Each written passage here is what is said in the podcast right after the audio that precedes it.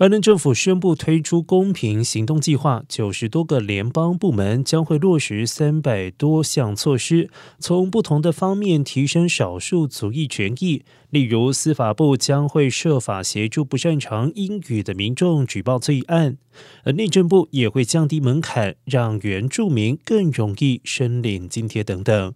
官员们表示，希望透过这一次破天荒的努力，让少数族群能够享受更大的权益。而劳工部则会加强执行工资还有工时规定，使得少数族裔女性和其他容易被剥削的基层民众加班之后能够得到应有的补偿。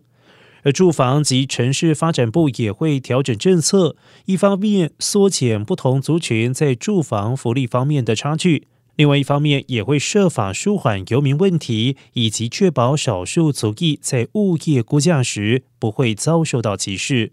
卫生及公共服务部门也会在少数族裔社区加强宣导，鼓励民众加入免费或者是成本低廉的医疗保险计划，借此改善少数族群健康。总统拜登去年就任后，已经为此签署行政命令。由于计划范围广泛，因此各个部门用了超过一年的时间才完成评估，并且在这次公布新的内容。